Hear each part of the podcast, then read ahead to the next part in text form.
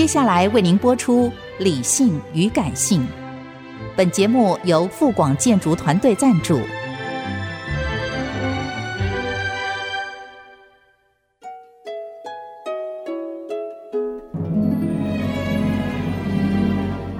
理性与感性不是天平的两端，而是一方向另一方渗透、影响，暂时取得上风的过程。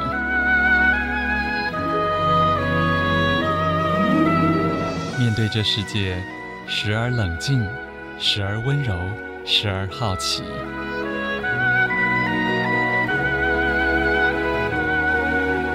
我是陈乐融，陪伴大家一起理性与感性。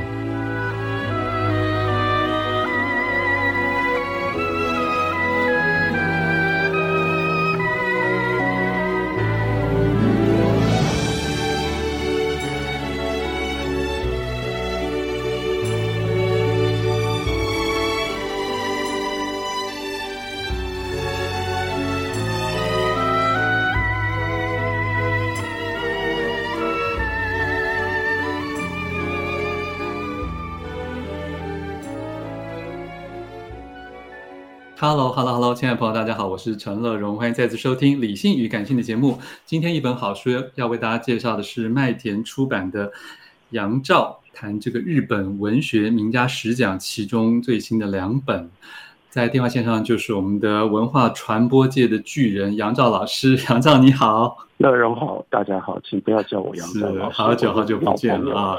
可是 杨老师还是笔耕不辍，而且也是同样在这个广播天空里面，还有在各式各样的讲堂里面，在传播历代的经典啊。先跟大家谈一下，在这次这个日本文学名家十讲里面，前面有一段我觉得还蛮私密的、蛮个人的一番心路历程，对吗？呃，你说这个总序里面所讲的嘛，是是，就是我为什么要写这十本书？嗯、是啊，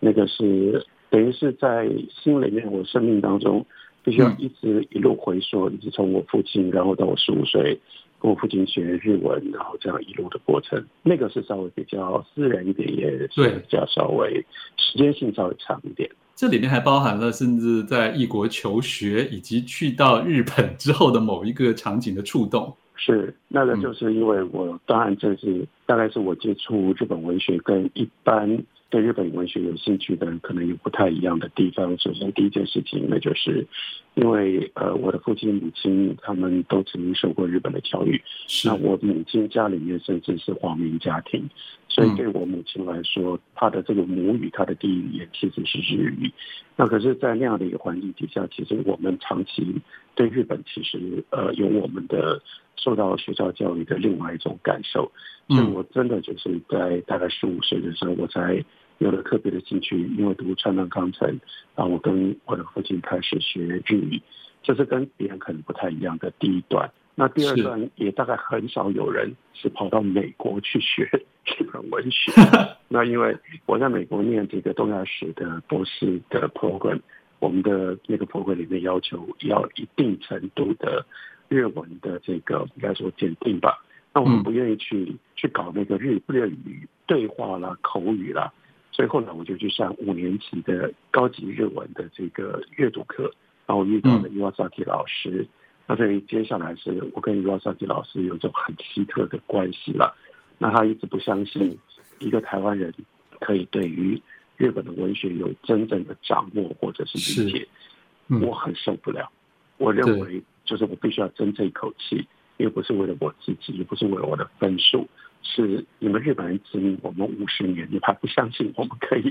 这个进入到日本文学的这个领域？所以我就有就必须有那口气。所以一段时间当中，我是抱着那样的一种心情，跟伊瓦萨基老师竞争，一定要说服他说，我是一个台湾人，但我了解这个文学，所以逼着我对这件事情有一些比较多的想象跟认识。然后当然后来到了年纪大一点。我真的非常喜欢京都，然后京都给了我最美好的一些时光。然后从对于京都的各种不同的体会认识，然后包括阅读这个接触原生物语一路下来的日本的传统文学，所以又有一些另外的一些领会。大概是这三件事情，这三个经验跟其他人比较不一样一点吧。是，我觉得很棒。不管是原来你有掌握这种不同语言之间的出入啊，而且甚至你也直接跟所有的爱书人说，要中文译本世界里面找到真的很满意的，恐怕很难、哦。但是大家也只能将就啊。在这个系列，因为我们是第一次访杨照老师，所以我想请问一下杨照，就说，哎，这十家的选择是不是还是可以在第一段就跟我们大概描述一下？快速的说一下，大概这十家呢，就是从所谓日本现代文学当中，尤其是小说的领域，我大概找两个标准，一个呢，当然他们都是有历史性跨时代经验。放到日本的文现代文学史上一定要讲的这些小说家，不过除此之外还有另外一个标准，那就是我自己对于这些小说家，我有一些比较特别的一些领会的。我读他们的作品，我自己觉得我可以读到一点，读出一点呃，也许一般的读者不见得都能够读得到的。大概用这两种标准，然后选了，所以大概会有这么十位作家。那开头一定是夏目漱石，这是理所当然，因为他就是今年我们讲日本现代小说能够摆脱原来传统的架构，而有一个突破性，它是一个重要的开端。然后呢，最后一位也是相当程度上理所当然啊，因为我的年纪，我相信乐融也是一样，那就是村上春树曾经一种方式迷过我们，所以是以村上春树作为这个。我认识这本现代小说的一个终点，大概是这样的一个从夏目漱石到村上春树，那中间会夹一些比较特别的人啊，例如说，有一个我最陌生是宫本辉，嗯，是，例如说我正要提说宫本辉 不不是对所有的人都那么样的熟悉，但是一九四七年出生的宫本辉。他真的就等于是日本的写实小说的最后的重镇。当所有的小说的各种不同的光怪陆离、各种不同的奇技淫巧，通通都被用这种方式开放完了，我们很难想象有这样的一个人。包括他写他的《流转之海》，他前后花了将近三十多年的时间，将近四十年的时间，完全用写实的方式去讲。整个日本战后的这个社会跟那个时代，我觉得这样的一个作家，他如此的坚持，然后用这种方式能够写出这么精彩、这么感人的作品，我有特别的感应，所以我就把它也放进来，这是其实的一个选择。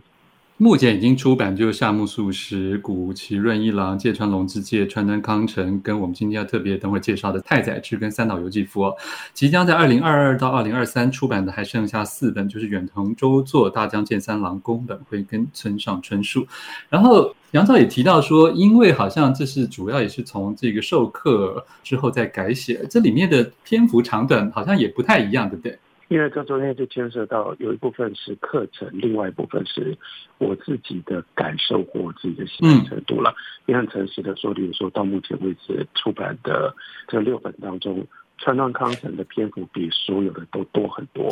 川端康成我大概写了几乎是太宰治的三倍，那这就是很私人的偏见，因为的确对我来说，川端康成的小说每一部几乎都有太多。都深深的感动我。另外呢，都让我觉得非常非常值得，甚至是逐字逐字的，其实是像长篇小说这个逻辑，我是逐句逐句的去解读。我觉得那个非常的过瘾。因此呢，这部分呢就写的长了一点。我懂。其实你你光刚才这样讲这几句，我就很想找来看啊，因为我觉得就算在这个跨文化的传播过程当中，其实那个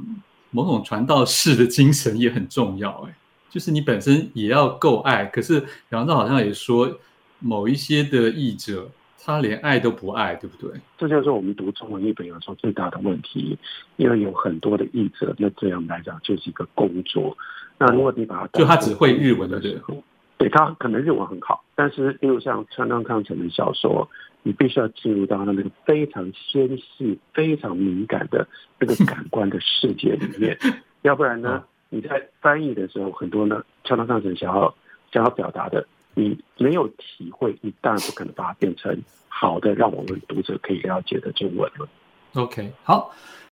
欢迎回来，陈乐融理性与感性节目。正在介绍的好书是麦田出版的，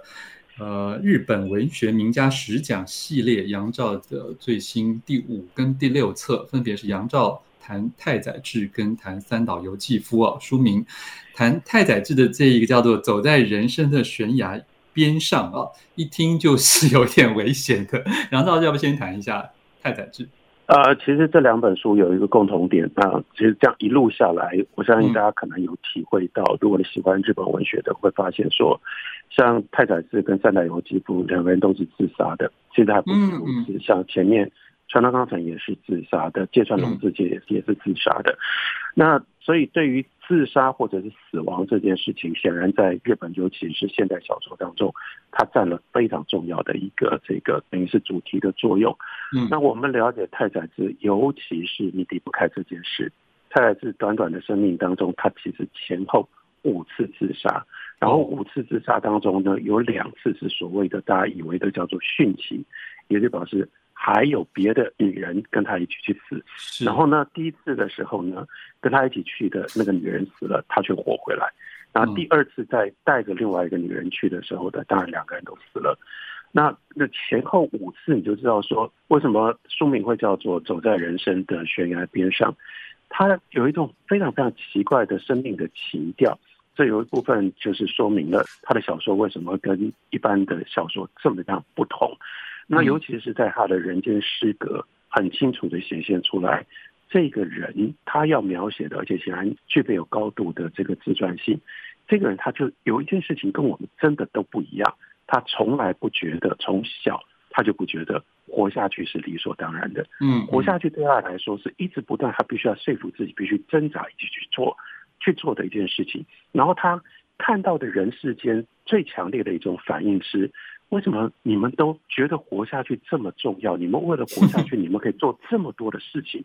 对他来讲这是不可思议的。我觉得这件事情就是说，作为小说，这真的是对我们看待自己的人生、看待世界最重要、最大的一个刺激。因为那就是借由小说，让我们看到了我们以为根本不需要去问，或者是无从去反省、无从检讨的这个生命的态度，太太子就用这种方式点出来说，真的是这样吗？我想这个是太宰治，他不管是从他的人生联系到他的作品，最重要的一个特质。因为杨照这一系列谈日本文学名家里面，我觉得很棒的是，你也不断从从社会思想这些角度啊来包围文学啊，包括你在太宰治这本，你提到了这个日本战后的国民性或非国民啊，这个部分是不是可以跟大家提点一下？因为太宰治另外一个很重要的一个特质特色，也就是他是一个所谓颓废派，或者是到后来呢，跟坂口安吾呢被这个称之为叫做这个无赖派。那他们其实最特别的一件事情是，我们要知道，他们活在军国主义，然后到战争的时期，一直延续到战后。所以那样的一种所谓颓废啦，或者是无赖，那就不只是说我们今天在我们自己的环境里面，那变成是一个对那样的一个军国主义的一种非常强烈的一种呃，不只是对反，甚至是抗议。那这个抗议不是用声音喊出来的，是用自己的生命的情调。我就不要这么振作，因为你们认为作为一个日本人就非得要振作，就非得要参加战斗，把自己的生命当作战斗，但是。从一个另外一个角度来看，在历史上，他们跟那样的一个时代氛围之间的互动，是创造他们之所以有这种生命，并且写出这种作品的关键的因素。另外一件事，也正因为这样，他们在日本的历史上，甚至在整不只是文学史，是整个日本的历史上，他们有特殊的地位。OK，其实光太太每一本书都好多可以问的，不过我们时间关系，我们就要跳到这系列第六本的杨照谈三岛由纪夫，标题。追求终极青春，三岛由纪夫应该也是蛮多台湾朋友好像比较熟悉的。是，那在三岛由纪夫，其实我我因为正就是一来大家对于三岛由纪夫比较稍微熟悉一点，另外呢，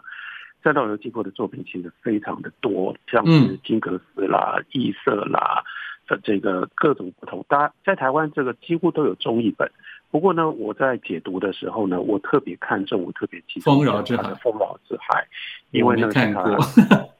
对，当然我真的会非常非常推荐呃，乐融早一点，当然需要稍微长一点的时间，因为百万字的四部的四部曲的大小说。可是这部小说真的太特别了，因为这部小说一来是三岛由纪夫在早上把这部小说的最后一句写完。他中午就自杀了，嗯，这是不可思议的一个最后之作。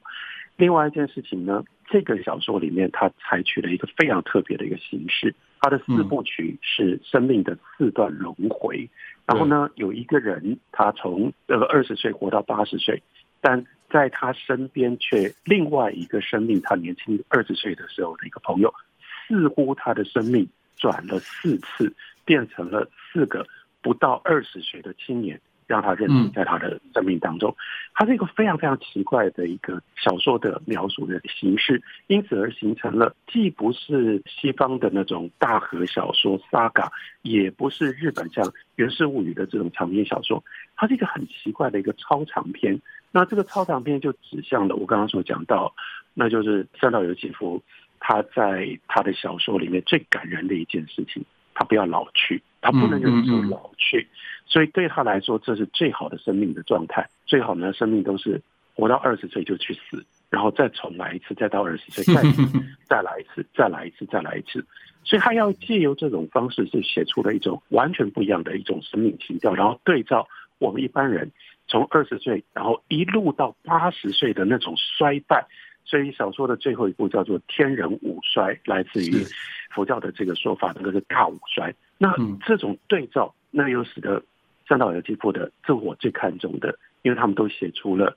基本上没有任何其他的作家能够写出来的作品，提供给我们一种如果不读他们作品，我们其实就不能够得到的一种生命的体会，或者有的时候是挑衅跟刺激。是，我觉得杨大在书中非常用力的，包括写到了三岛有参照这个佛教的这个唯识学的这个理论啊。然后去去去布局，去建构它整个的四部又合为一的这样一个写法，那当然也是跟西方的反小说的尝试啊，我觉得也是有某种程度的同样的精神上的一种一种追求。可是最可怕的，我觉得也就是一般人会感受到说，哎，最后他花了这么多年写完这四本之后，他立刻这么决绝的，还没有等他出版就告别人世，是这这这整个思维都很很计划性，也很我觉得很高度的自律吧。高度的自律，而且更清楚的显现出来他对青春的执着。因为那一年他四十五岁，他已经知道他不可能再把自己回到保留任何青春的状态，嗯，所以他非常决绝的，既然青春已经消失了，他完成他最后的一部作品，他就不要活下去了。好，呃，也许有一天我真的会有勇气去看《丰饶之海》吧，在杨照的推荐之下。嗯，我不觉得需要勇气，你可以好好的享受。我觉得一般人都在问呢、啊，那杨照到底什么时间在看书啊？为什么这辈子可以有读这么多这么多书，而且读的这么通透，而且还可以这样旁征博引的介绍给中文世界的读者，真的很棒。嗯，谢谢谢谢，我我基本上的只要有时间都在读书，这倒是 蛮蛮理所当然的。是是是，